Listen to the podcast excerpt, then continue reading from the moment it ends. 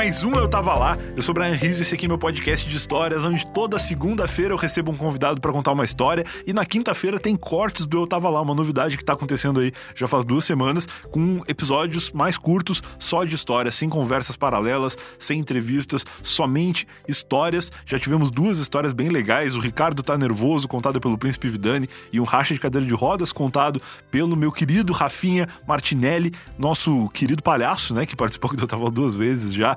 E falando de palhaço, o convidado da semana passada, Dedé Santana, também maravilhoso. Agradecer a todos pelos feedbacks positivos que eu recebi, só feedbacks positivos, na verdade. Eu fiquei muito chateado com a qualidade do áudio da, da chamada, né, da gravação com ele, que não ficou tão bom. É, pedi desculpa várias vezes durante aquele episódio e fiquei muito feliz que vocês entenderam. Foi um episódio muito legal, muito importante e que, graças a, ao Dedé, né, e graças às histórias maravilhosas que ele nos contou, a gente conseguiu fazer o conteúdo sobrepor a qualidade do áudio, então acabou sendo um episódio muito legal de qualquer maneira. Hoje vamos ligar para Rafael Cortez. Se você não conhece o Rafael Cortez, ele foi repórter do CQC, acho que durante o CQC inteiro, ou pelo menos por muitos anos do CQC, eu tenho certeza disso.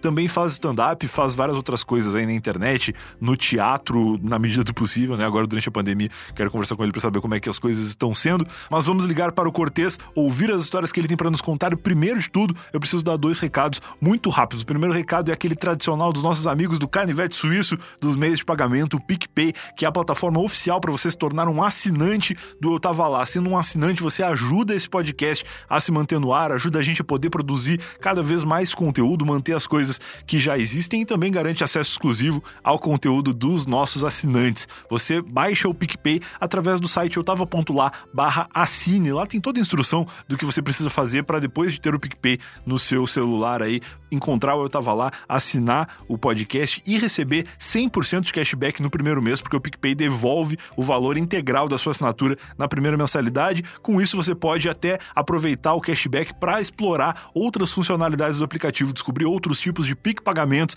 que você consegue fazer lá na PicPay Store e também transferir e receber dinheiro dos seus amigos. Né? Transfere para os amigos, recebe dos amigos e faz PIC pagamentos em estabelecimentos comerciais com QR Code, sem contato físico, sem nenhum botãozinho para apertar ou qualquer coisa que possa preocupar você nesse momento aí de pandemia que a gente está passando, beleza? O segundo recado que eu tenho para dar tem a ver também com conteúdo exclusivo, mas esse totalmente gratuito para sempre, né? Não é gratuito somente no primeiro mês, é gratuito para sempre, que é o recado do Sparkle. O Sparkle é um aplicativo de conteúdo da Hotmart. A Hotmart é uma empresa gigante aí brasileira, mineira inclusive, que, que é especialista em, em conteúdo, né? Eles têm diversas formas de você entregar o seu conteúdo, diversas formas de você acessar conteúdos de produtores que você gosta ou de pessoas que você encontra nos, nas plataformas deles ali. E o Sparkle é uma plataforma onde tem comunidades dos criadores de conteúdo, diversos criadores que você conhece, tem comunidades lá. E o Eu Tava Lá também tem, com inclusive um podcast especial, um spin-off do Eu Tava Lá, que rola toda quarta-feira lá no Sparkle. Você baixa o Sparkle no site eutava.lá barra Sparkle. Sparkle é S-P-A-R-K-L-E, simples assim, eutava.lá barra Sparkle. Você baixa o Sparkle, entra para a comunidade do Eu Tava Lá e na quarta-feira sempre tem ETL Help, que é um podcast diferente, um spin-off, onde a gente lê histórias incompletas dos nossos ouvintes e tenta encontrar um final feliz para essas histórias. Já tem mais de sete episódios publicados no ETL Help. Minha namorada é membro fixo da bancada, eu e ela ligamos juntos para algum convidado e esse convidado nos ajuda a encontrar finais felizes para histórias dos nossos ouvintes, inclusive se você estiver passando por um momento da sua vida que precisa tomar uma decisão, manda lá a história para Telehelp que vai ser um prazer ajudar você e produzir esse conteúdo também muito legal, assim como eu estava lá que você já conhece aqui do feed e do agregador de podcast ou do Spotify, do Deezer, ou seja lá onde você está ouvindo. A gente também está gostando demais de fazer esse conteúdo lá no Sparkle. Agora sim, sem mais recados, sem mais conversas, vamos ligar para Rafael Cortez e ouvir que histórias ele tem para contar pra gente.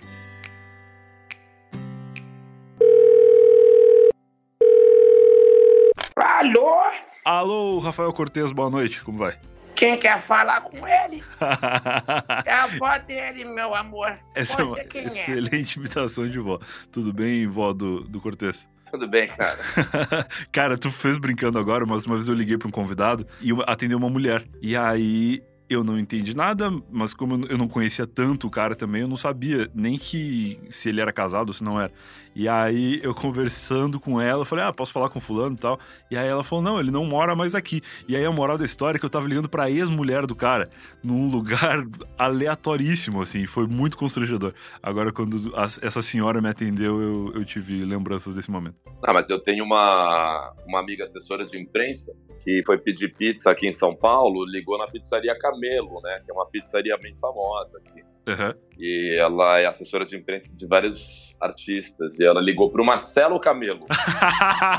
Maravilhoso. Do Los Hermanos. Maravilhoso. Começou a falar: Oi, eu queria pedir uma pizza. E o cara já se ligou na hora e falou: Tá, você quer do quê?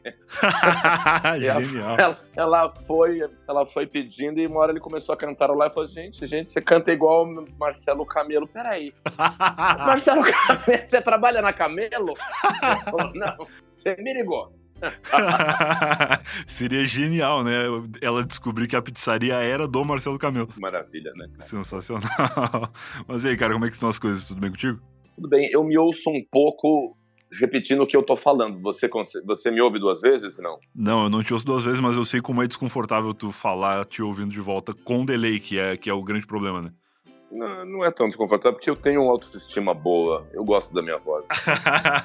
Cara, eu me perco completamente. Eu gosto de me ouvir enquanto eu falo, mas se tiver meio segundo de delay, eu, eu entro no sanduíche total. Mas você é desses caras que não gosta de se ouvir depois? Você pega teu podcast e aí você fala, não vou me ouvir, porque não gosto, fico autocrítico. Eu ouço, eu não, assim, não, não sou também a pessoa que fica se ouvindo e se admirando pra caralho, mas eu, eu escuto, até porque tem que ouvir, né? A gente acaba passando por edição e tal, e aí fica ouvindo umas duas ou três vezes antes de ir pro ar. Mas eu não me incomodo, não. No começo eu acho que as pessoas se incomodam mais, né? Quando elas descobrem que a voz delas gravada não é exatamente como elas ouvem ao vivo.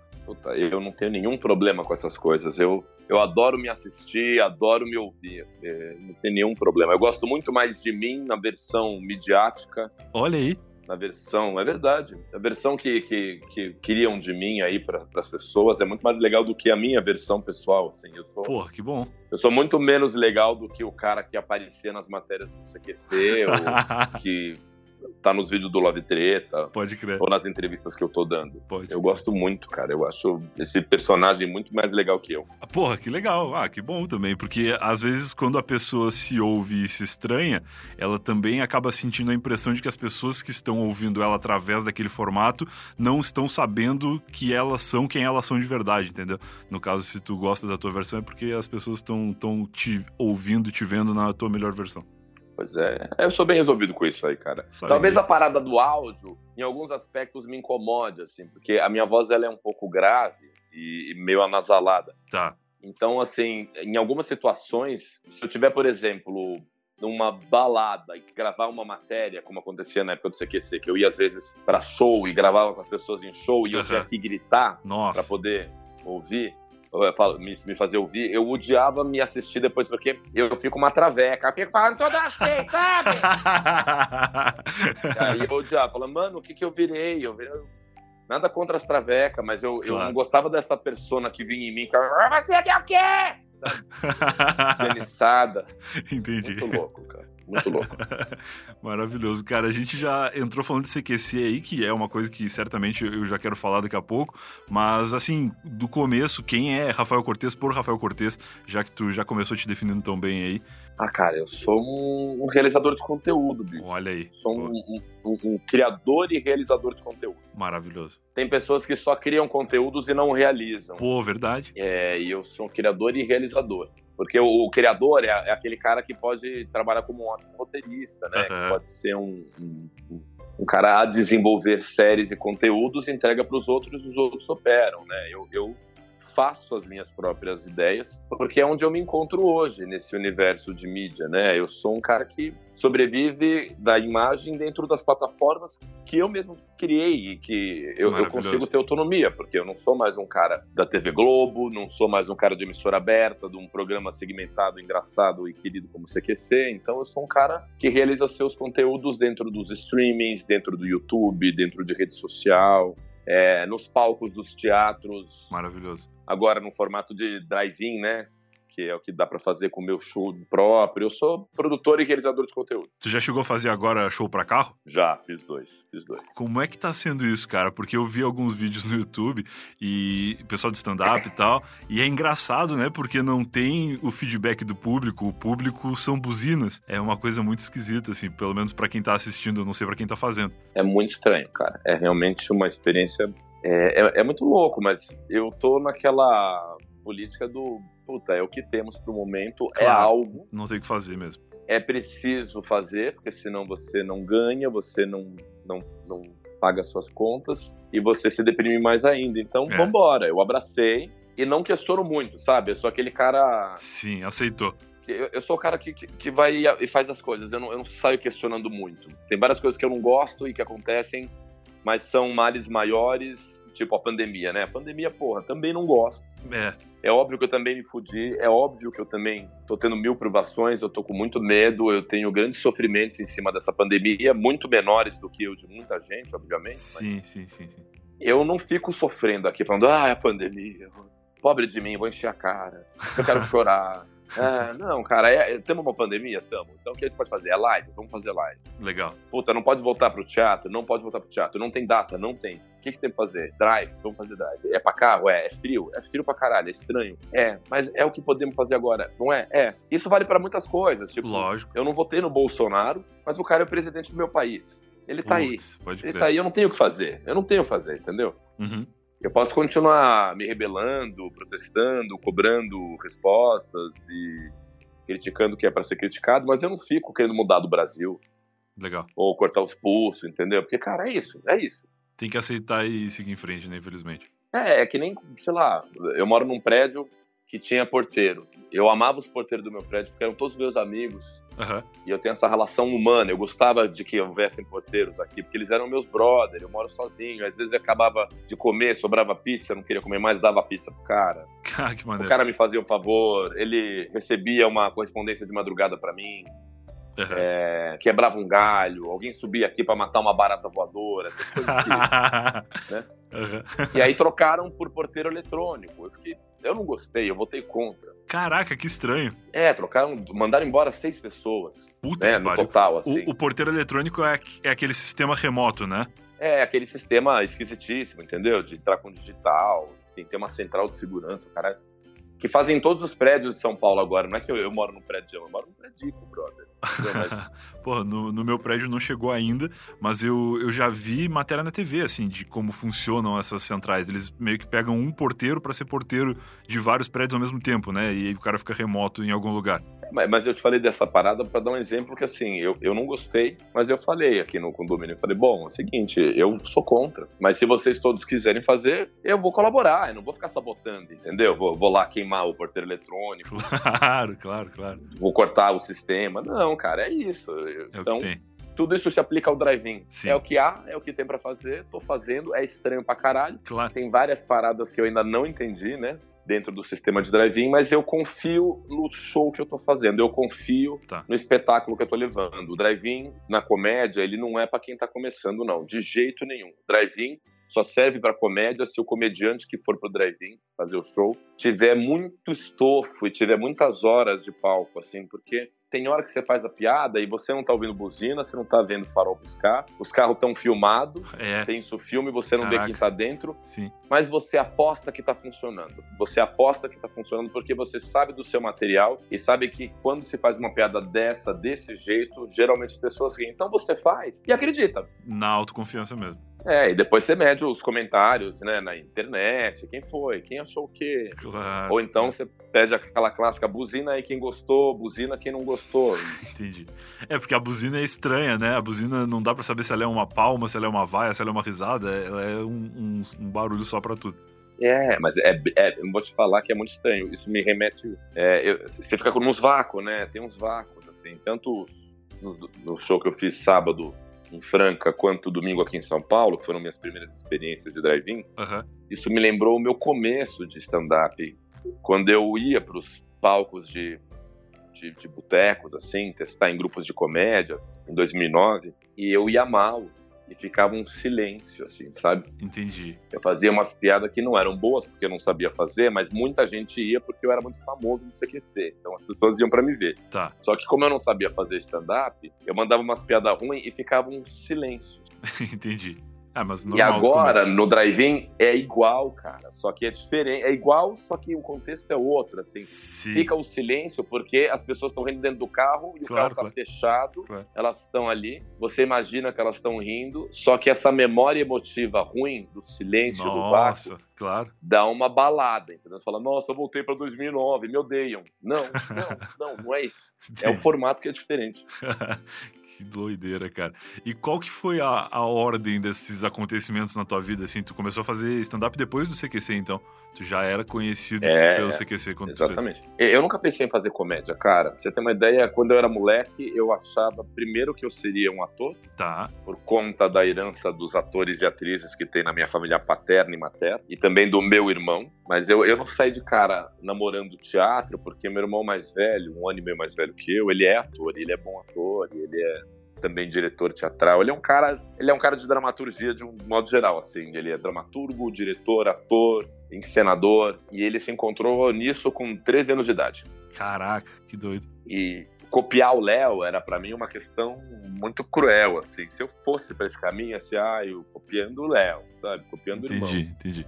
Então, por mais que eu quisesse no começo ser ator, eu fui pra música, porque na música eu me encontrei sozinho na minha família. Não tem nenhum músico Sério? no- na, na parte da minha mãe, nem da do meu pai. Eu sou o primeiro músico de gerações inteiras aí, Aham, tanto de pai quanto de mãe. aham.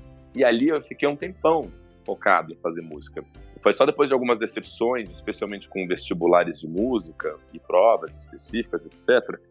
que eu comecei a ir para outros lugares. Aí eu fui fazer comunicação social, fiz jornalismo. Enquanto estava no jornalismo, eu fui fazer teatro, finalmente. Comecei com teatro infantil, teatro musical, fiz teatro religioso, teatro adulto. Tu fez o Saltimbancos, né? Fiz saltimbancos, fiquei quatro anos fazendo saltimbancos, fazendo em tudo que era praça infantil Que massa. no estado de São Paulo. Eu fui, era de um grupo muito respeitado de teatro infantil, que infelizmente acabou. Aham. E em, nenhum desses momentos eu pensava em ser comediante. Eu estava me formando em jornalismo, vivendo a vida como ator de teatro, músico nas horas vagas, Sim. fazendo uns projetos de violão que eu tentava vender para prefeitura, para o estado de São Paulo, secretarias de cultura, e nunca conseguia. Tocando de vez em quando em restaurantes franceses, fazendo um bico aqui e ali. Caraca, que legal. Aí eu fiz o teste pro CQC porque o CQC me chamou para ser produtor do programa. Ô, louco. Tá. E eu falei, pô, não posso ser produtor desse programa, eu tenho que ser repórter aqui. Deixa eu fazer. Insisti tanto que me deixaram fazer os testes e eu passei. E no CQC eu conheci Rafinha, Danilo, Oscar, Tá. que nunca gravavam as matérias. Eu vivia substituindo esses caras porque eles viviam dando cano no CQC porque estavam fazendo stand-up. claro, agenda confusa, né? E aquilo era muito bom pra mim, porque eu comecei a aparecer muito no CQC. E no começo do CQC, sei lá, entravam nove matérias pro programa, certamente seis eram comigo. Caralho, que foda. E não é porque eu era melhor que ninguém, não. É porque os moleques não tinham tempo pra gravar CQC. Porque eles ficaram muito famosos com o programa e foram curtir o stand-up que eles já faziam. Eles foram encher os bolsos, cara. Eles foram forrar os Claro. bolsos do stand-up. Claro, claro. E eles estavam apaixonados pelo bagulho. Eles estavam ganhando bem, eles estavam lotando tudo que era praça. Eles viraram uns bonitão da balachita, como diria o Tato. E eu fiquei puto, porque eu, eu gravava três vezes mais todo mundo, porque eu vivia substituindo os caras. Eu falava, porra, vem gravar o CQC, por que, que você tá dando cano na matéria? Aí o Oscar falava, Cortez, é quando você for fazer isso, você não vai acreditar. Aí ele falou, olha quanto a gente lota, olha quanto a gente ganha. Aí eu comecei a ficar louco, cara. Entendi. E eu entrei no stand-up por influência dos meninos, mas entrei errado, porque entrei achando que era um negócio para você ganhar grana, comer gente, viajar o Brasil e, e furar a agenda do CQC. era pesada. Não que, não que não fosse também, né? Não, é. E também era, era tudo isso, mas existia um, um- um critério que era elementar, e que ainda é elementar em comédia. Você tem que ser engraçado, Aham. tem que funcionar. Tem que ser técnico, Porque as né? pessoas, eh, quando iam no meu show, elas iam por mim, porque eu era conhecido. Se eu fosse fazer sapateado, violão flamenco, costura na pedra, o caralho, elas iriam. Porque isso era o CQC. Aham. Só que assim, eu subia no palco, mandava a primeira piada e faziam. Ah, na segunda eu já tava. Opa, Na quarta era, "Ê, caralho. E aí não se sustentava. E eu, Entendi. enfim, eu, eu descobri comédia através do CQC, comédia stand-up mais ainda com CQC, mas chegou um momento que eu resolvi ficar nesse universo porque eu cansei de ser, tinha ficado cansado de ser o, o cara, o cara legal que enche teatro, mas que é ruim. Tá. Aí me obriguei a estudar essa porra e até ficar bom. Doze anos depois eu acho que tá tudo certo. Agora, agora eu sou um cara bom, faço bem, sei fazer. Mas calma aí, antes de continuar ouvindo as histórias do Cortez, Momento Alura. Se você não conhece, a Alura é uma plataforma que oferece mais de mil cursos, todos através de uma só assinatura. Através de um único plano, você tem acesso a 1.195 cursos no momento que esse recado aqui está sendo gravado. alura.com.br barra promoção barra eu tava lá ainda vai dar para você um cupom de 100 reais de desconto para você conhecer a Alura e começar a estudar e ser um profissional ainda melhor, seja na área que você já trabalha ou numa área onde você pretende começar a atuar. A Alura oferece diversos cursos de tecnologia, mas também tem cursos de gestão, de marketing,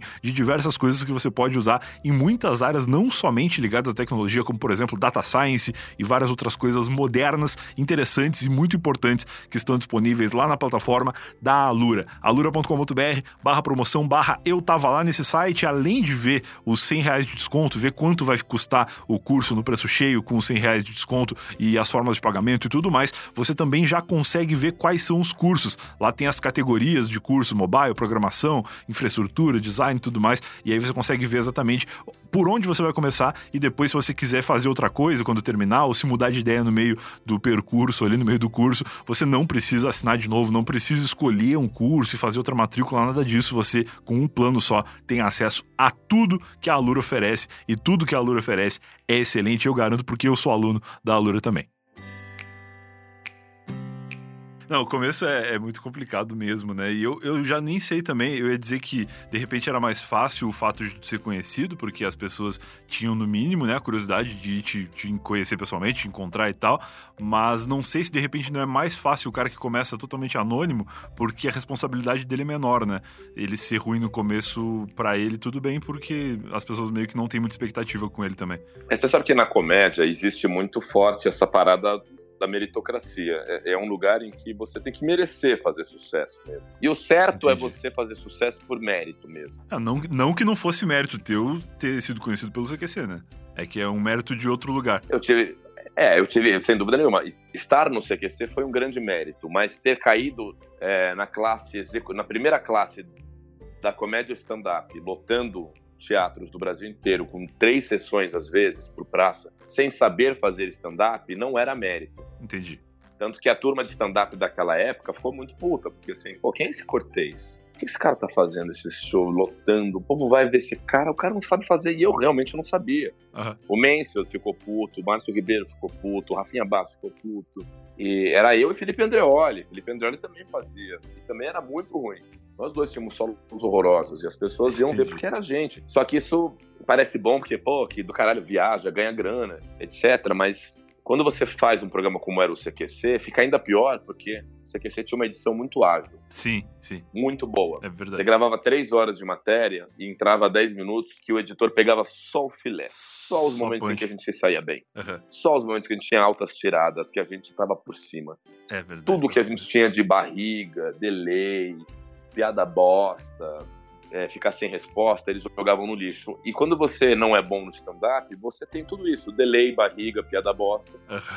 E a plateia fala: esse cara é uma farsa. E aí tem praça que você vai, ganha uma bala de grana, lota e você não volta mais. Eu não consigo voltar para algumas praças que me viram fazendo show bosta em 2009 ou 2010. Entendi. E eu tento dizer: olha, passaram-se 10 anos, eu tô muito bom hoje, deixa eu voltar. E falam: hum, mas você quando vê aqui, né? Não consigo. Que muito merda. louco. Que merda. É É foda. muito louco. que bizarro, cara. Mas quando tu foi fazer o teste pra ser produtor, depois decidiu que tu ia fazer o teste de, de repórter, tu já conhecia o CQC? Tu já tinha alguma noção do formato ou foi uma parada que tu descobriu na hora?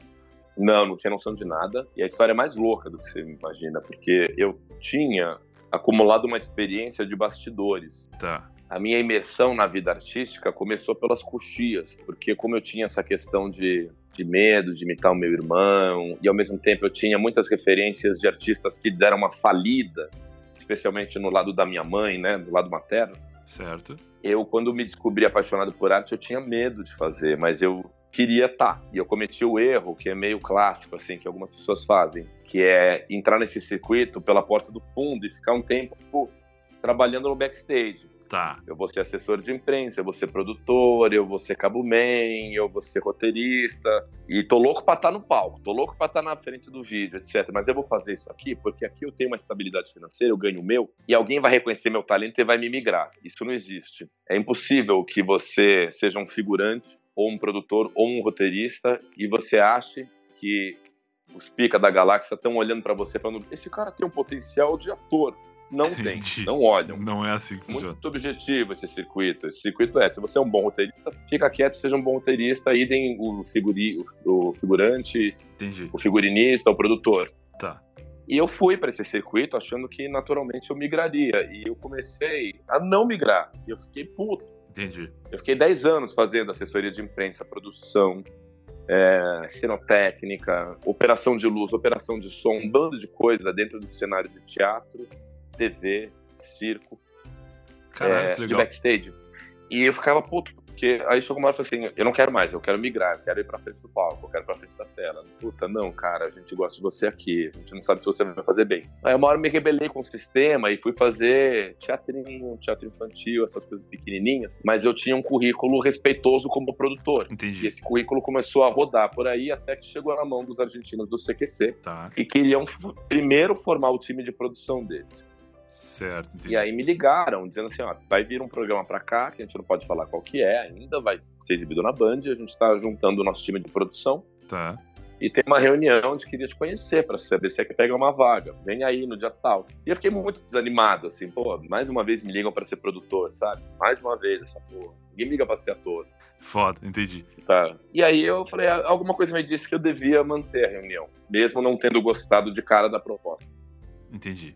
E aí desliguei, liguei para uma amiga comum, que eu sabia que conhecia esses caras, falei, desembucha, vai, o que, que é essa porra? O que, que eles estão trazendo? Ela me contou que era o Caiga Quem Caiga. Ah, que é o nome formato original. da Argentina, que estava sendo passado em vários países do mundo, que era um sucesso. E naquele ano, 2007, tinha um, um, um site recém-chegado no Brasil chamado YouTube. É.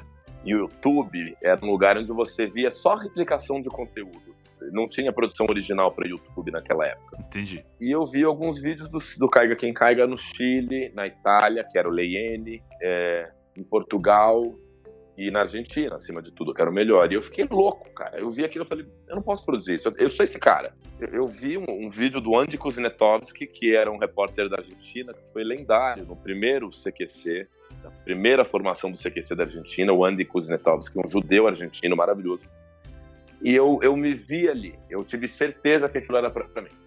E aí, quando eu cheguei na reunião, eles mal começaram a falar da vaga, eu disse: Olha, eu já sei do que se trata, e eu vim dizer para vocês que eu não quero a vaga de produtor e que eu quero ser repórter. E os caras ficaram muito putos, porque era uma perda de tempo. Ah, por que junta a gente aqui para falar da vaga se você não quer? A gente tem mais que fazer. Eu falei, por favor, deixem pelo menos eu fazer o teste. E eles não queriam, porque eu não me encaixava em nenhum pré-requisito. Para você fazer teste do CQC, você tinha que ter um material já em videobook. Eu não tinha videobook. Você tinha que ter alguma familiaridade com o microfone. É, eu sou formado em jornalismo, mas eu sempre busquei na faculdade ser o apresentador, e nunca o repórter. Então não tinha material de repórter, eu tinha passado pelo Metrópolis, que é um programa de TV aqui da TV Cultura, feito um teste uns dois meses antes e eu tinha ido muito mal. Nossa. Então minha experiência era péssima. É, e eles queriam alguém já familiarizado com stand-up ou com comédia de palco, e eu não tinha feito nunca aquilo. Tá. Então eles disseram, por que, que você vai fazer o teste? Eu falei, eu vou arregaçar e você vai me contratar. Caraca. E foi com essa confiança louca para fazer os testes que eles me deixaram fazer. Que legal. E eu passei depois de dois testes. Claro que eles me torturaram, né? Eles me contaram que eu passei depois de três meses. Testes, Nossa! Não, eu ia falar isso porque.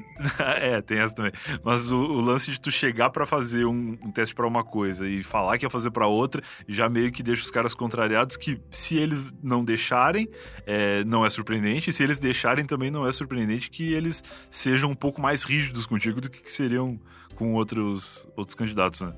É, mas o, o louco é que é, depois que eu passei, quando eu já estava dentro, o meu diretor me chamou no canto e falou assim: a, a verdade assim é que eu aprovei você quando você na, na reunião de produção, veio com esse 171 aí dizendo que estava negando a vaga, mas queria ser repórter. Ali eu aprovei você, porque essa tua atitude já é CQC. Porra, maravilhoso, cara. Que e legal. aí eu fiquei todo lisonjeado, né? claro, né? Entrei e falei, mano, era pra ser, era pra ser isso aí. Mas quando eu entrei, aí que o bicho pegou, porque é, eu falo isso numa palestra que eu tenho chamada Apostando na Carreira. O difícil não é chegar lá, é, é realmente se manter lá. Porque eu passei. Tá, tá, sim. Mas quando eu tava no CQC, no primeiro ano, eles me jogaram pros leões, cara. Eu tive todas as dificuldades que você puder imaginar, de fazer matéria em inglês sem saber falar inglês. Nossa.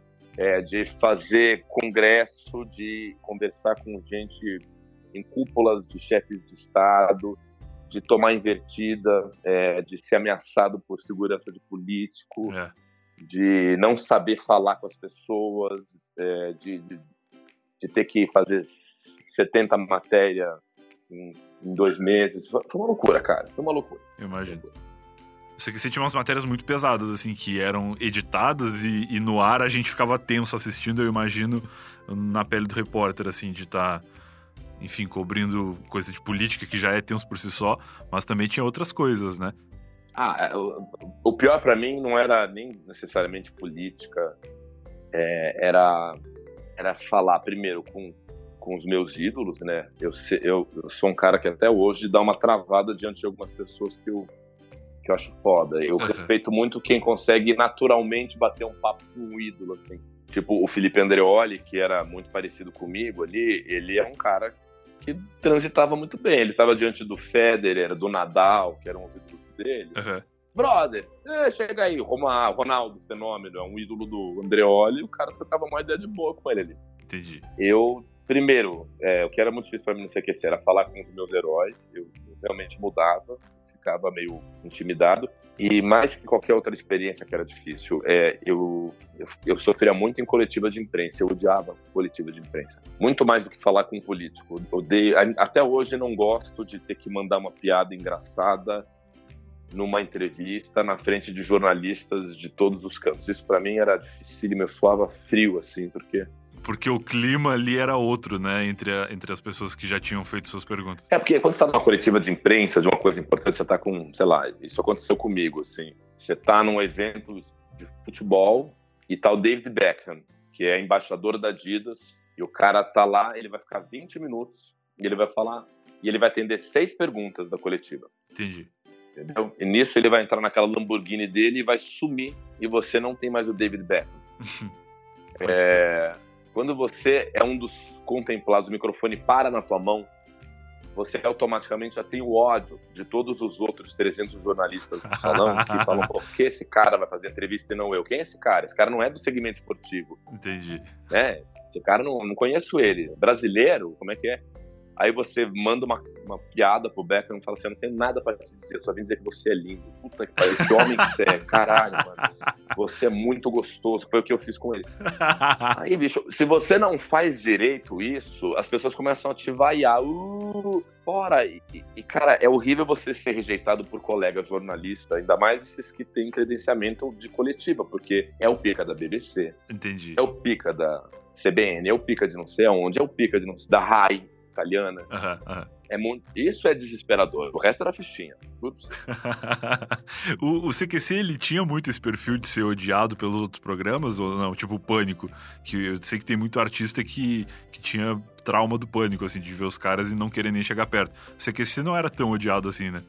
No começo, eu, eu lembro de, assim, acho que tinha uma coisa de vaidade, né? Quando a gente chegou, é, quem imperava em termos de comédia e televisão e irreverência, um novo modo de falar com as pessoas era o pânico. Uhum.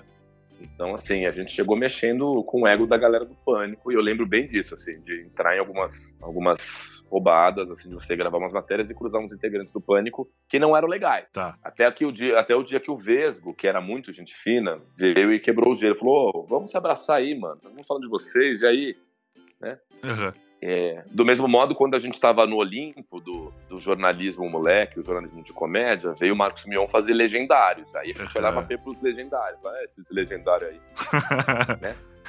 E não deu nada o Legendários, mas aí veio o Porchat com Porta dos Fundos e a gente falou, pô, esse Porta dos Fundos aí vai se fuder também, né, mano? Então sempre teve essa coisa de vaidade, assim, é, é um bastão que você vai passando de mão em mão, que também acontece no stand-up, né? Eu já tive lá em cima no time A, agora eu não tô no time A, agora é o Ventura, é o Padilha, é, é o Albani, geração nova, é o né? Rabin, né? Então é o bastão, o bastão da, da relevância é uma coisa que vai passando de mão em mão, e isso acontece também na televisão. Então tinha vaidades assim, a flor da pele, de gente que tava puta da gente estar tá ali. E também tinham jornalistas profissionais que não gostavam desse tipo de jornalismo que a gente fazia, né? De abordagem. Isso aqui.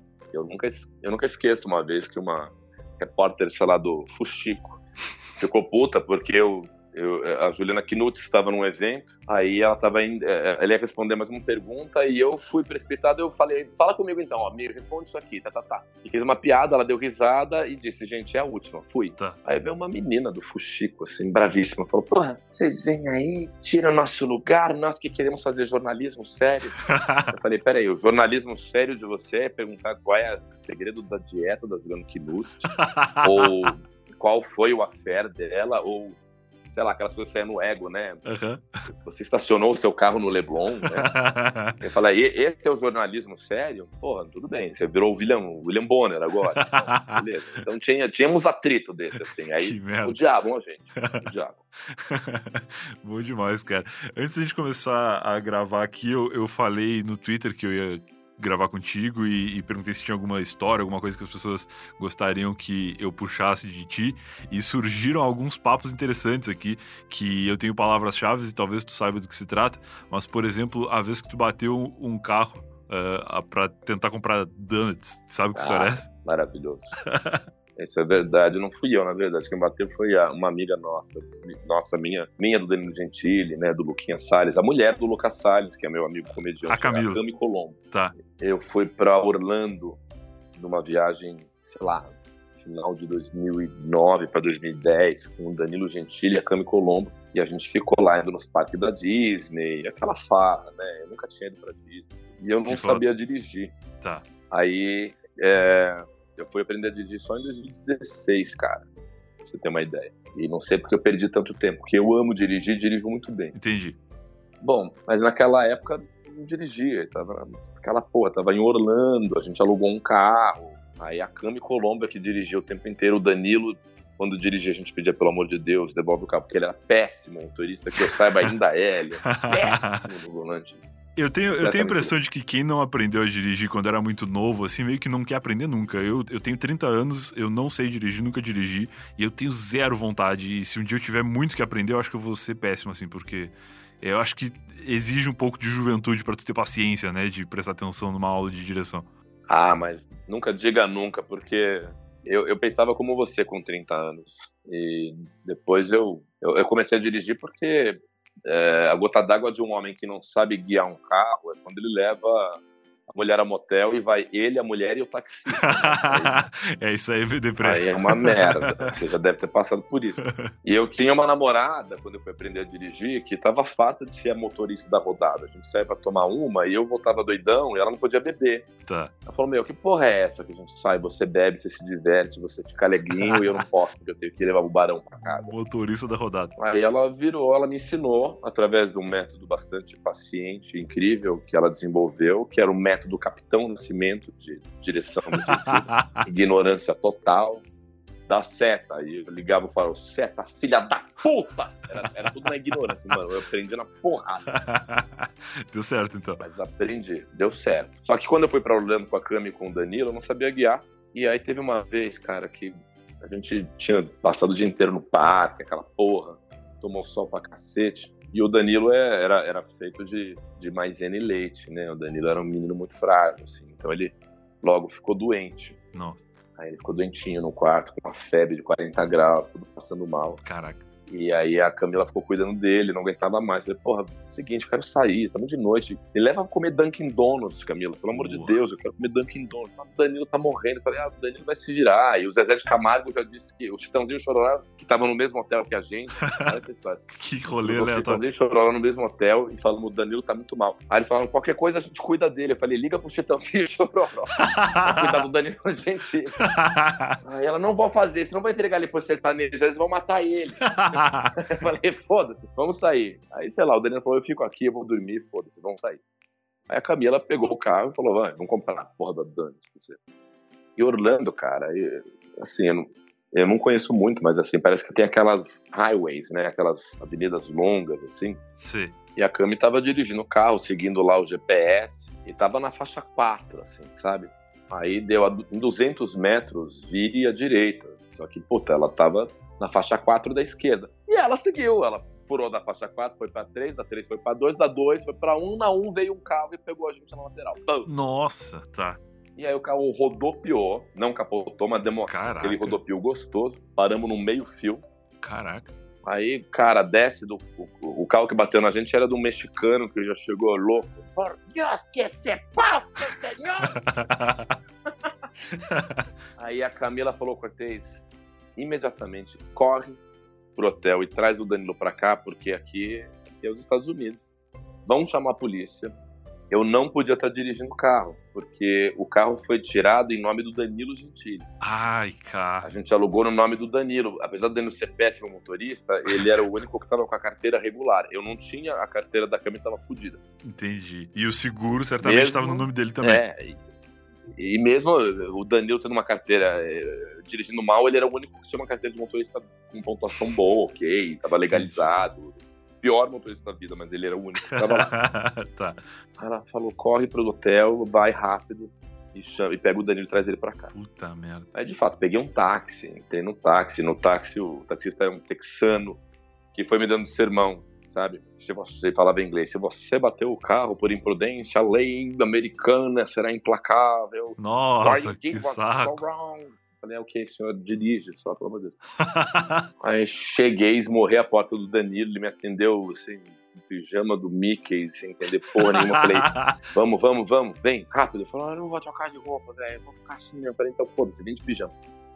E quando a gente chegou de táxi na cena do acidente, já estava um carro da polícia. Ai, que merda. E viu o Danilo Gentili e eu descendo do carro. A gente, Ei! E a polícia, ok.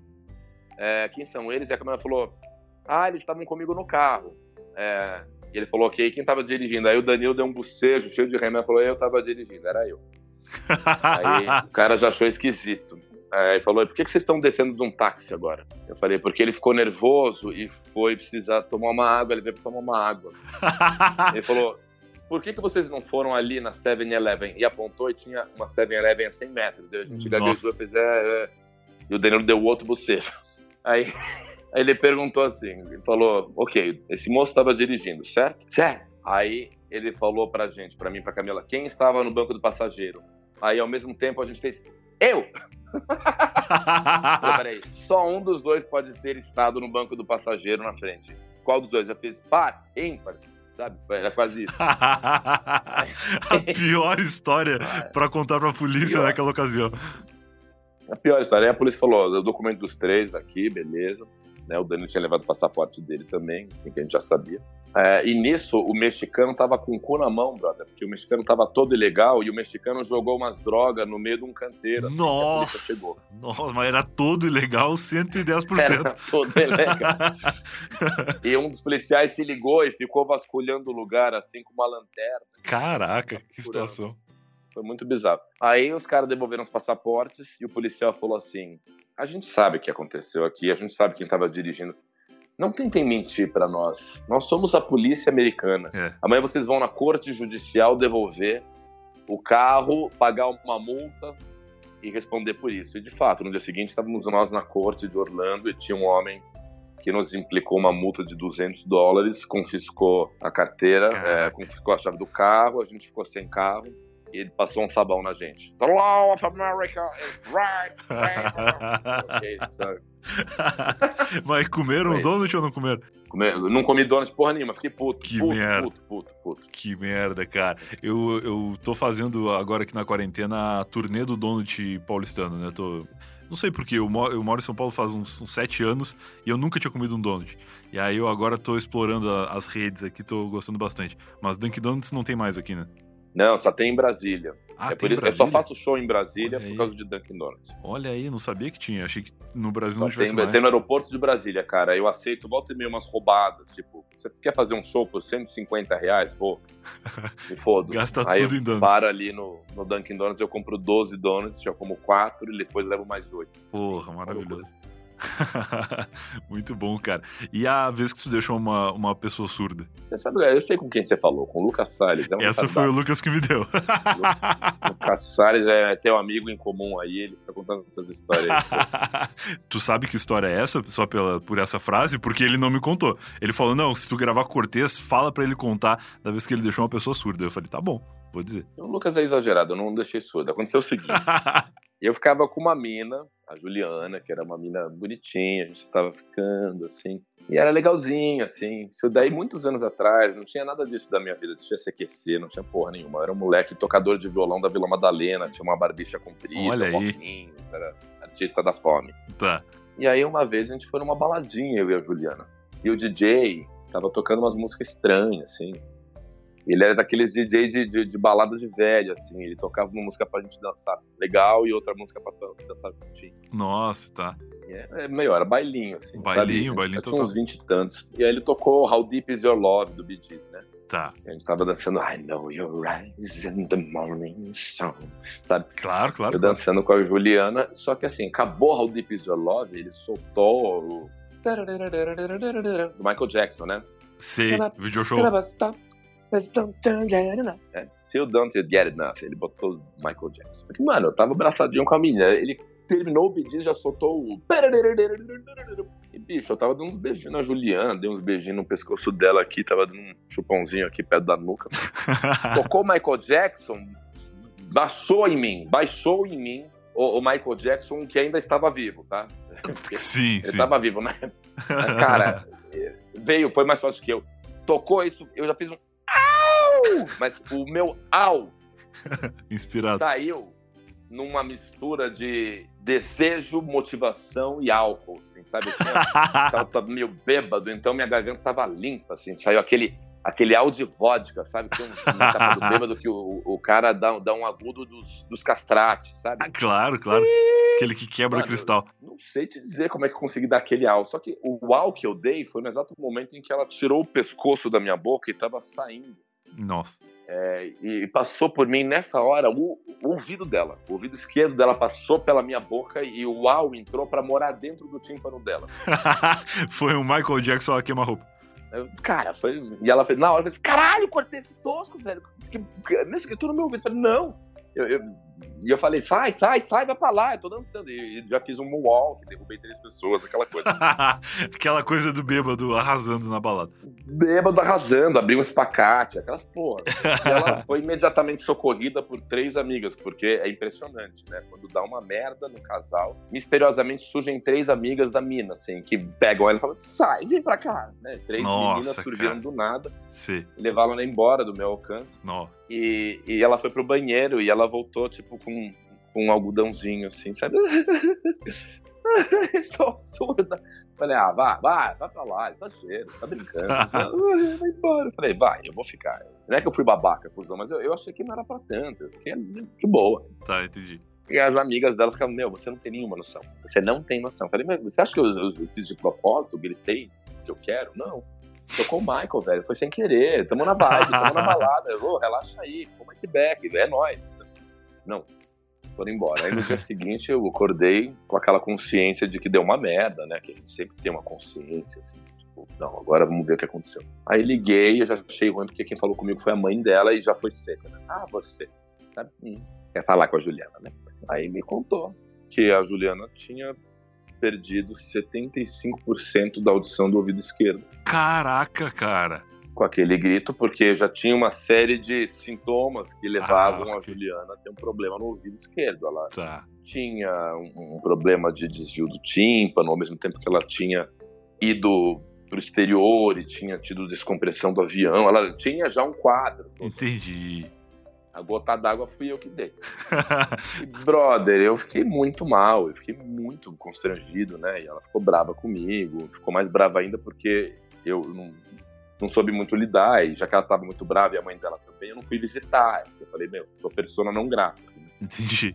Aí só piorou tudo. O namorico foi pro saco e um dia reencontrei com ela, o ouvido dela tinha voltado normal. Ah, assim, que, que alívio. e ela conversou comigo e me falou assim que estava muito puta ainda, mas tinha passado. Eu não consegui entender muito o que ela disse porque ela fez na cidade, na- no, no sinal de libras, mas foi. mas depois ela ficou minha amiga, a gente deu risada dessa história. Falou, mano, muito sem noção. Esse remate é bom, né? Ela falou comigo. Eu não entendi muito o que ela disse, mas pelo que que deu para entender no sinal de libras, parece que eu fui perdoado. Maravilhoso. Enfim, merda. Pô, demais, cara. Bom, obrigado por ter aceitado participar aqui do podcast, contar um pouco das tuas histórias. Eu sei que tua agenda é complicada, a gente tentou marcar essa gravação já algumas vezes, mas, pô, ter liberado essa hora aí pra, pra gente foi muito legal. Pô, imagina, animal, mano. Parabéns, você é um ótimo condutor, foi um papo muito foda. Pô, Parabéns. maravilha, cara. Muito obrigado mesmo. E se as pessoas quiserem te acompanhar aí, onde que tu tá mais ativo agora, redes sociais, Rafael Cortez em tudo? Ah, o Instagram é onde eu tô de fato fazendo tudo. Tá. Mas eu tô voltando com conteúdo no Love Treta, né? O meu canal de YouTube, Aham. que agora vai se chamar Rafael Cortez. E eu tô vindo com um produto novo aí, que é a Casa do Rafa, Olha aí. que talvez vire um podcast depois desse nosso papo. Opa! Pô, legal, cara. Vou te, te motivar pra isso aí, porque eu acho que tem, tem muito futuro. Animal, mano. Tamo junto. Da hora. Valeuzão, cara. Um abraço aí, uma boa noite. Você também. Abraço, gente. E esse foi mais um Eu Tava Lá. Se você veio até aqui, eu espero que tenha gostado. Rafael Cortez, que baita cara, que histórias legais. E se você gostou desse episódio, me deixe saber disso, deixe-nos saber disso, pra eu poder ligar pro Cortez de novo e bater mais um papo aí. Fiquei feliz que o Cortez tá descobrindo a Podosfera, o Cortez tá descobrindo o podcast e acho que ele vai aceitar participar de novo aqui do Eu Tava Lá. Conversei um pouco com ele fora do ar também e acho que, que vai ser legal ouvir mais histórias da vida de Rafael Cortez. Claro, se você quiser que ele volte, então avisa a gente aí que eu vou gostar muito, certamente, de ligar pra ele de novo. Lembrar que além deste episódio, aqui na quinta-feira tem mais um corte do Eu Tava Lá e nesse mesmo lugar onde você tá ouvindo esses episódios aí, tem vários outros, mais de 130 e poucos episódios publicados e você pode ouvir qualquer um deles em qualquer ordem, a qualquer momento. Sempre vai ter um convidado legal com excelentes histórias pra você ouvir quando quiser. Tchau, tchau. Até o próximo episódio. Uma produção da Podlab. podlab.com.br